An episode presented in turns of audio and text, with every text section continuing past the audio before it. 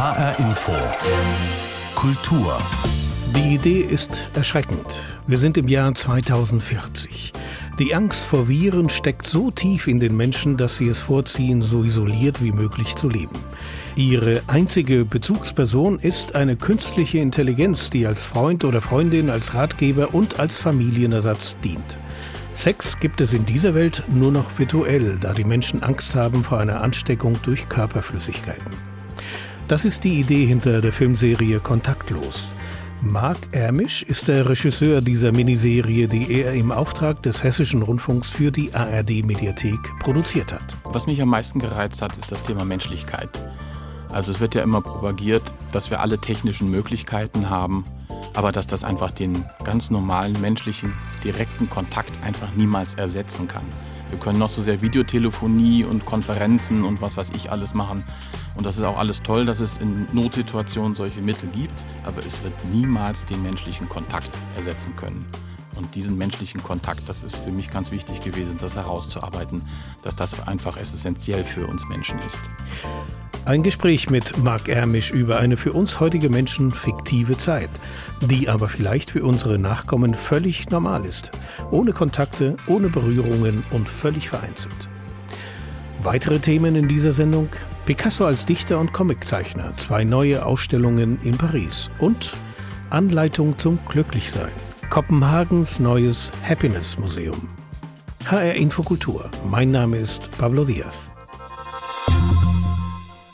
Anfangen wollen wir aber mit einer ziemlich außergewöhnlichen Aktion der ARD. Alle Literaturredaktionen der neuen Sendeanstalten haben sich zusammengeschlossen, um Schriftstellerinnen und Schriftsteller in Corona-Zeiten eine Bühne zu bieten. Denn die Kulturschaffenden sind ja schließlich mit am meisten betroffen von der Krise.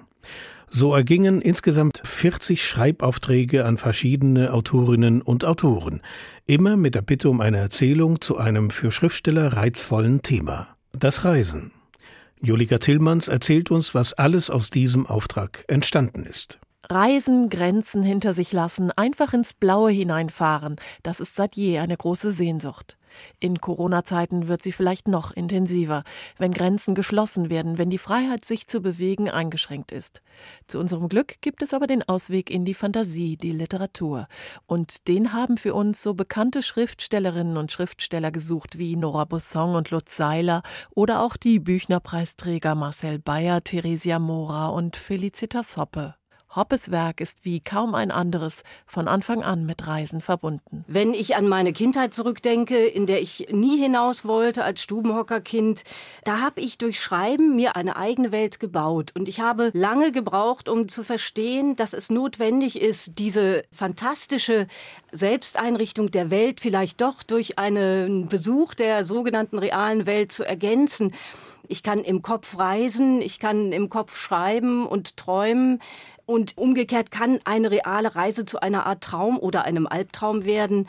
Aber ich denke, das bildet eine Einheit, die sozusagen nur herstellbar ist, indem ich auch alle Facetten auslote. Hoppes Erzählung Fieber 17 macht heute den Auftakt des Geschichtenreigens. Sie erzählt von einer uralten, rätselhaften, aber auch fröhlich aufregenden Krankheit, dem Reisefieber, Entstanden ist die Erzählung und ein Gespräch mit der Autorin zum Auftakt unseres alljährlichen ARD Radiofestivals, in dem Sie ab sofort und noch bis zum 12. September jeden Wochentag eine exklusive Reiseerzählung hören können. Und seien wir mal ehrlich, bei einem so groß gespannten Thema wie dem Reisen muss man ja auch ganz klar sagen, da ist zwar eine Schneise geschlagen, aber es ist immer noch nicht leicht, sich dann zu entscheiden, welchen Weg ich gehe. Das hat so unglaublich viele Facetten. So haben für den Hessischen Rundfunk die Schrift Schriftsteller Leif Rand, Nele Polacek, Juja Bank und Martin Mosebach eigene Reisegeschichten erdacht und gesprochen. Und sie könnten nicht unterschiedlicher sein. Leif Rand beispielsweise ist ein ebenso genauer wie kühler Beobachter unserer Zeit. Er hat zahlreiche Ausflüge rund um den Globus unternommen und er hat seine Erlebnisse immer auch literarisch festgehalten. Diese Reisetexte hat er für uns zu einer Collage montiert und die enthält Formulierungen, die die Grenzen der Literatur zu sprengen scheinen. Auf einer Klippe sitzt ein Mädchen und hält eine sehr anspruchsvolle Yoga-Position erstaunlich lang, bis sie irgendwann nach ihrem Handy greift und in sich zusammensackt. Im Glow Valley Bowling Club, einer Art Vereinsheim für die australische Variante von Boole, trinke ich schließlich ein sämiges Coopers für 10 Dollar. Australische Fahnen wehen hoch oben am Mast, weiße Familienväter stehen beisammen und grillen. Ich denke, dass Beschreibungen von Orten und Situationen immer weniger notwendig sind, seit man sie jederzeit kurz abfilmen kann. Beschreiben sollte man vielleicht nur noch das eigene Befinden, und zwar so, mir geht es sehr gut. Ganz anders, viel fiktiver geht Nele Polacek vor. Sie erzählt von den wildesten und romantischsten Abenteuern, die ihre Protagonistin hätte erleben können, wenn sie als 17-Jährige mit dem Rucksack quer durch Europa gereist wäre.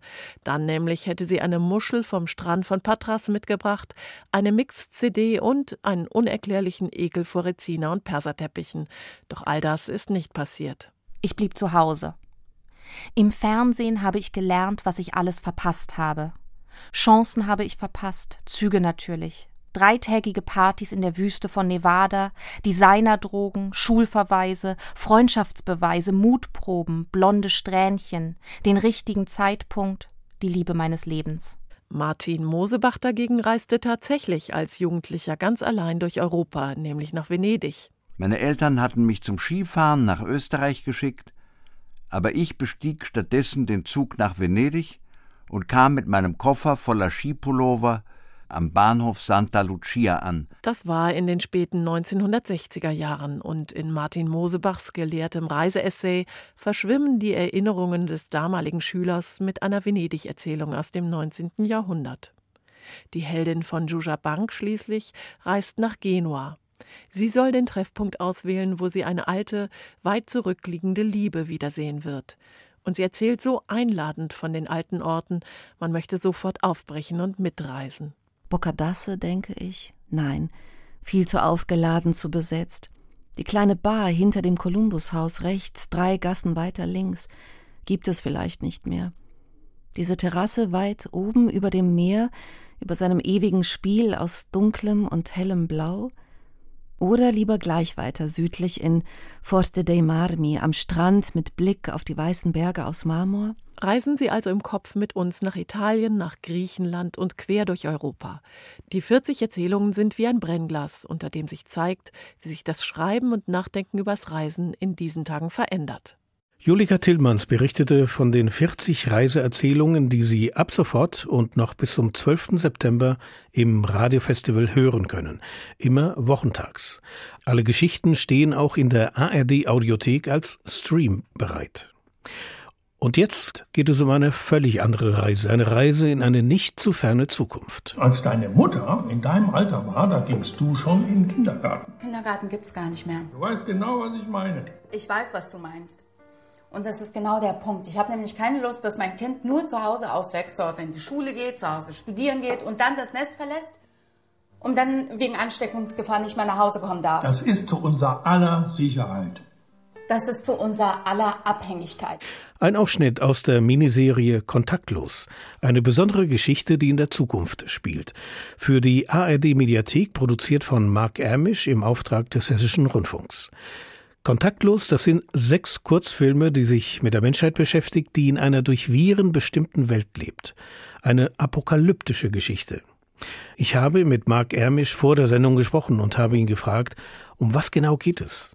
Also die Ursprungsgedanke, der kam von der Redakteurin vom Hessischen Rundfunk, die eine kleine Tochter hatte. Und es war Corona, war gerade sozusagen in voller Blüte, so im äh, März, Ende März, Anfang April. Und äh, sie hatte sich so mal die Frage gestellt, wie ist das eigentlich, wenn das jetzt alles so weitergehen würde? Mhm. Äh, da war ja wirklich alles zu, diese ganzen Kontaktbeschränkungen und so weiter. Wie würde das aussehen, wenn meine Tochter in 20 Jahren selber Mutter sein würde? Und wir überhaupt gar keinen Kontakt mehr miteinander haben, sondern alle sich nur noch zu Hause einigeln und nur noch für sich sind. Wie soll das funktionieren? Bestellt die sich dann irgendwie Material im Internet und lässt sich das mit der Post schicken oder wie äh, soll das funktionieren? Und das war sozusagen die Grundidee, die ich sehr cool fand. Und darüber, daraus haben wir diesen Plot entwickelt. Was wäre, wenn die jetzige Situation noch 20 Jahre weiter gehen würde? Mhm. Was würde das mit äh, der Gesellschaft machen, mit den einzelnen Menschen machen, wenn wir unser Gegenüber jetzt nur noch als Bedrohung sehen? Also im besten Falle macht er mich krank, im schlimmsten Falle bringt er mich um. Das heißt, ich bleibe lieber zu Hause. Also man arbeitet nur noch von zu Hause, Kinder werden nur noch zu Hause unterrichtet, studieren geht auch nur noch von zu Hause dann verlässt man irgendwie das Nest, geht aber auch nicht mehr zurück, weil man Angst hat, seine Eltern anzustecken oder die Eltern Angst haben, ihre bereits erwachsenen Kinder anzustecken. Kommunikation findet nur noch über Video statt. Und äh, wie ist das dann überhaupt? Ähm, wir haben uns halt dieses Thema auch Fortpflanzung, menschliche Fortpflanzung, wie könnte das aussehen, als Themengebiet herausgesucht. Und findet das statt? Es findet statt, aber nur noch virtuell weil das natürlich, also näher als ähm, bei der Fortpflanzung kommt man sicher selten. Und das ist etwas, was überhaupt nicht mehr so funktioniert. Dafür gibt es dann Software, irgendwelche virtuellen Welten, in denen das stattfindet. Es gibt ein Unternehmen, was auch die Hardware sozusagen dazu liefert. Anzüge, die Berührungen imitieren und so weiter. Und ähm, diese Samenbank im weitesten Sinne, die international agiert und sozusagen den größten Genpool der Menschheit hortet wo man sich dann, wenn man Mitglied ist, sich da dann geeignetes Material auch nach Hause bestellen kann. Aber es handelt sich bei dieser Filmreihe auch um Satire. Also das Apokalyptische steht nicht unbedingt im Vordergrund. Naja, satirisch äh, kommt auch schon drin vor, weil natürlich das, was sich daraus entwickelt, teilweise sehr absurd ist natürlich. Selbstverständlich. Allein dieses, was ich eben geschildert habe, diese komische Art der Fortpflanzung, das Miteinander intim werden zum Beispiel, das birgt bei aller Tragik natürlich auch eine gewisse Komik. Mhm. Deswegen ist da schon Satire drin. Es ist aber jetzt kein reines Satireprogramm, sondern es geht im Laufe der Folgen schon in Richtung Thriller fast, möchte ich sagen. Würden Sie sagen, die Serie nimmt vorweg, was die Menschen schon heute bewegt? Also Sie haben es ja ein bisschen beschrieben, es gibt Angst, es gibt soziale Isolation, weil man Angst hat, sich anzustecken. Mhm. Und es gibt Menschen, viele Jüngere darunter, die sich gar nicht an diese Vorgaben oder Verhaltensregeln halten oder halten wollen. Also im Prinzip alles, was wir heute schon erleben, aber sozusagen ganz zugespitzt. Genau, das ist ja das, was Science Fiction sozusagen ausmacht, dass man Dinge, die jetzt schon da sind, einfach noch ein, zwei, drei Schritte weiter denkt. Was würde das bedeuten, wenn sich das einfach so potenziert und weiterentwickelt? Ja. Und davon lebt ja letztendlich Science Fiction. Und genau das haben wir auch gemacht. Kontaktlos, so heißt ja diese Miniserie, produziert vom Hessischen Rundfunk. Sie sind der Regisseur. Das sind sechs mal 20 Minuten Filme. Wie schwierig beziehungsweise oder wie leicht ist es, so eine Filmreihe in Corona-Zeiten zu drehen oder umzusetzen? Sehr schwierig. es waren wirklich große Hervor äh, Herausforderungen äh, fürs gesamte Team. Also bei mir schon das Schreiben. Dadurch, dass das halt tagesaktuell fast sein sollte, auch wenn wir jetzt schon ein bisschen weiter fortgeschritten sind, war die Zeit das sind ja dann, äh, wir sind jetzt bei knapp, sind nicht ganz 20 Minuten, sondern eher so 16, 17 pro Folge. Also wir sind bei knapp 90 Minuten bei den sechs Folgen, also ein, von der Masse her so ein Abendspielfilm. Ähm, den in drei Wochen runterzuschreiben, das war schon eine Herausforderung. Dann das einfach turboschnell zu drehen, war eine Herausforderung. Dann die ganzen Hygienevorschriften, die es natürlich gab. Das heißt, das Team wurde auf ein Minimum zusammengeschrumpft. Also wirklich nur das, was am aller, aller, aller nötigsten war. Also Kameramann, Kameramann, Tonmann und Darsteller zum Beispiel. Aber wir konnten zum Beispiel keine Massenszenen machen, wie man sonst so kennt. Es gibt ganz wenige Zweier-Szenen zwischen den beiden Hauptprotagonisten.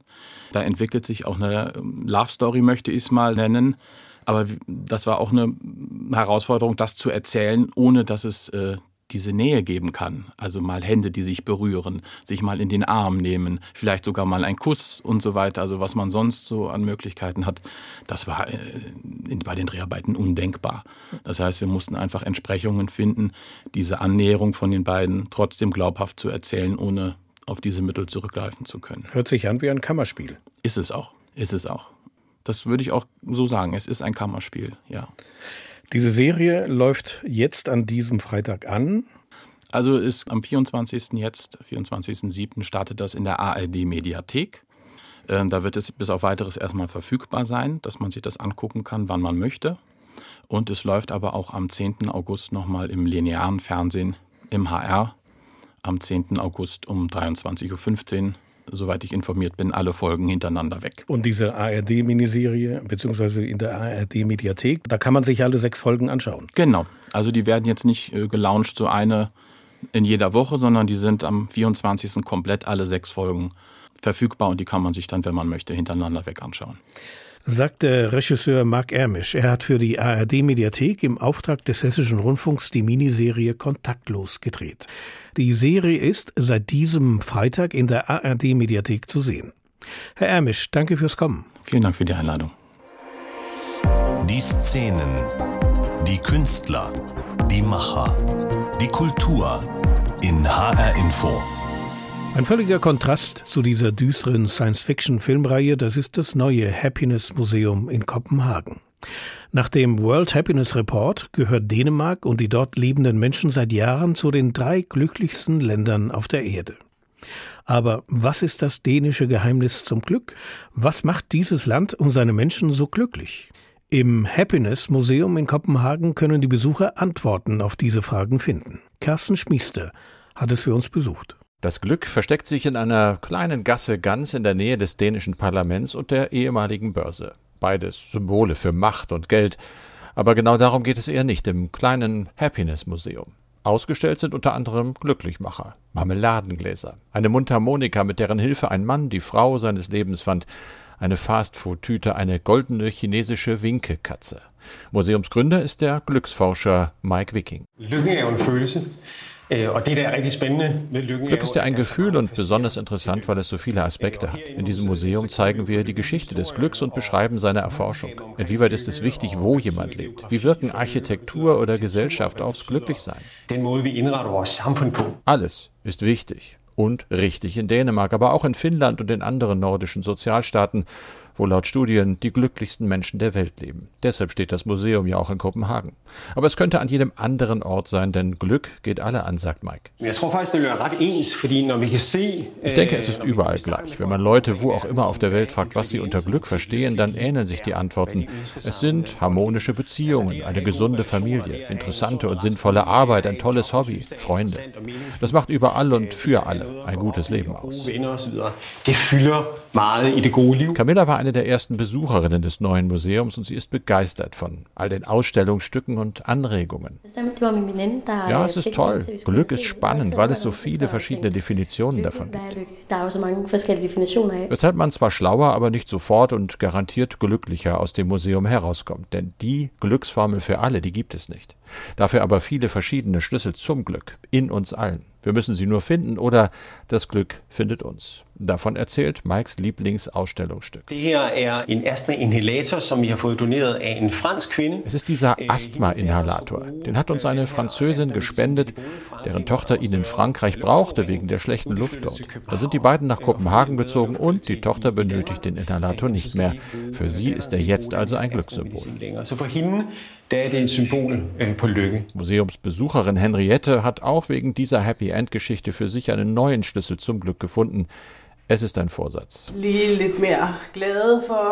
sollten versuchen, jeden Tag etwas fröhlicher zu sein, statt missmutig herumzulaufen.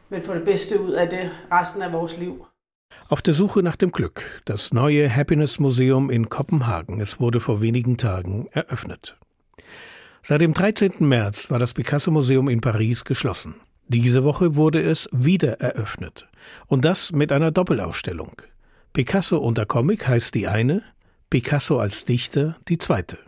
Im Fokus stehen zwar eher wenig bekannte Facetten des Malers, die aber für das Verständnis seiner Werke wichtig sind. Schließlich verstand sich Picasso selbst auch als Dichter. Ein Dichter, der auf die falsche Bahn geraten war, wie er sagte. Zwei Ausstellungen auf drei Etagen, ein langer Rundgang erwartet den Besucher.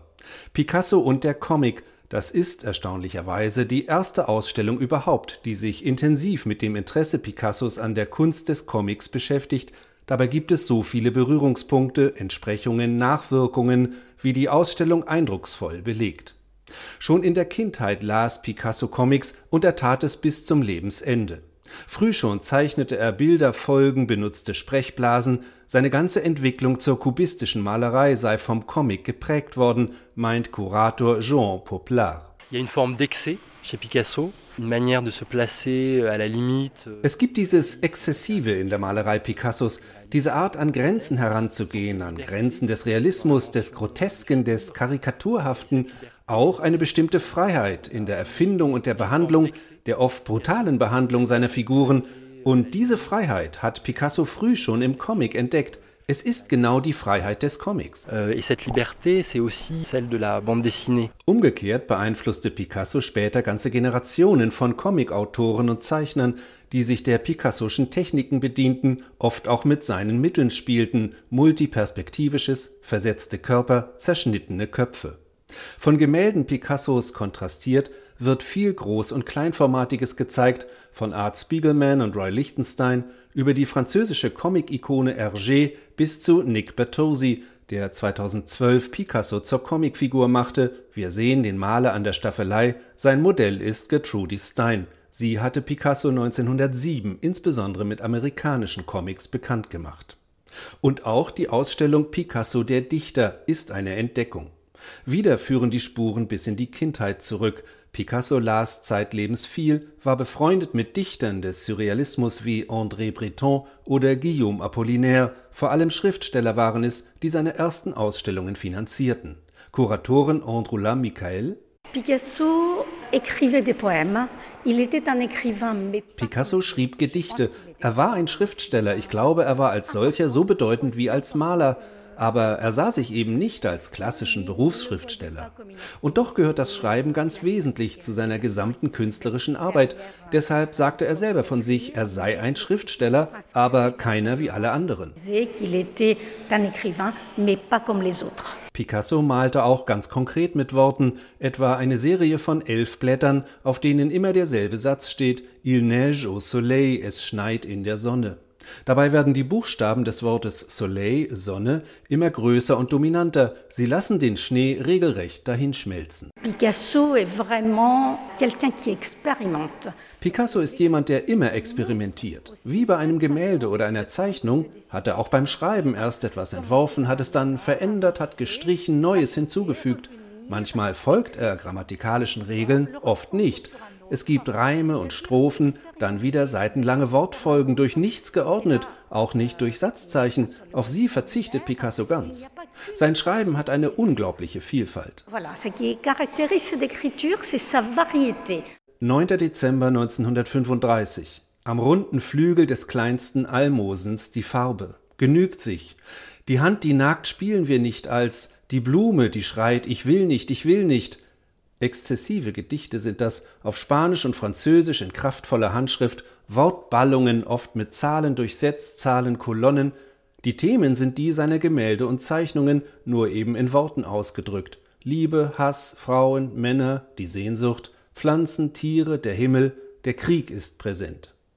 Die Ausstellung zeigt Dutzende von Blättern, die den Arbeitsprozess nachvollziehbar machen. Sie zeigt auch, wie Gedichte sich in Gemälden wiederfinden, etwa Liebesworte in einem Porträt seiner geliebten Marie Therese.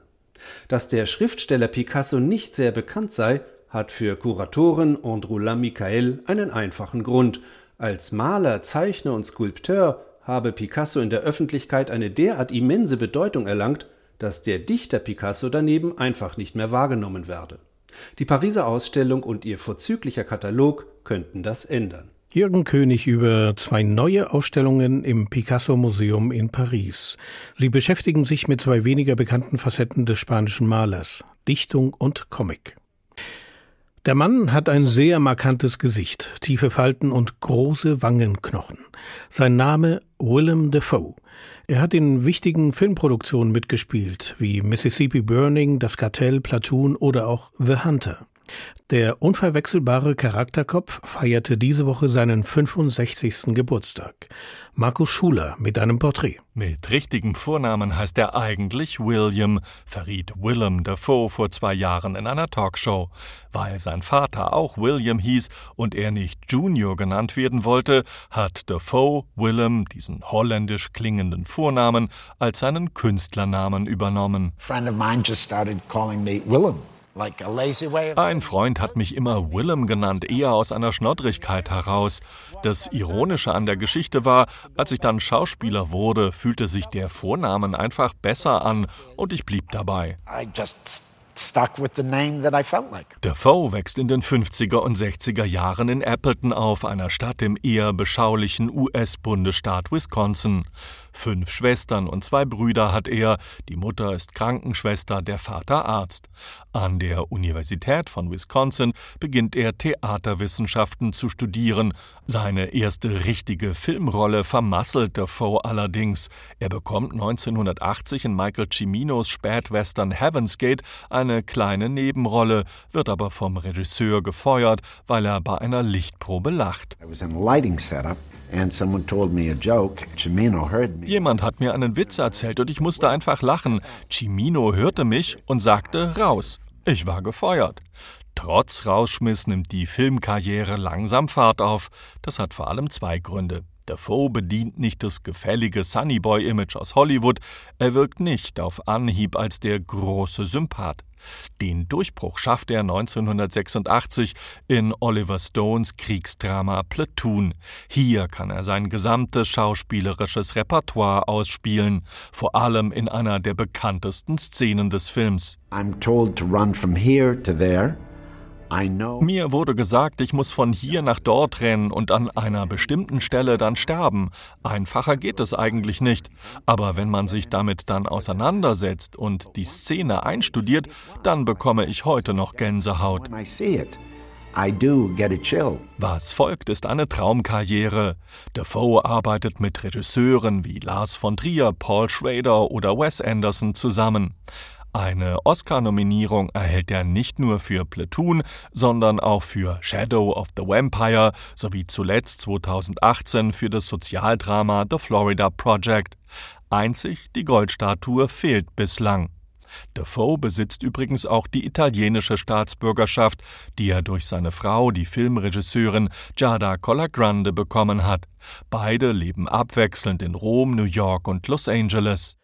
Einer der berühmten Schauspielerpersönlichkeiten in Hollywood feierte diese Woche seinen 65. Geburtstag, der Schauspieler Willem Dafoe. Marco Schuler hat gratuliert.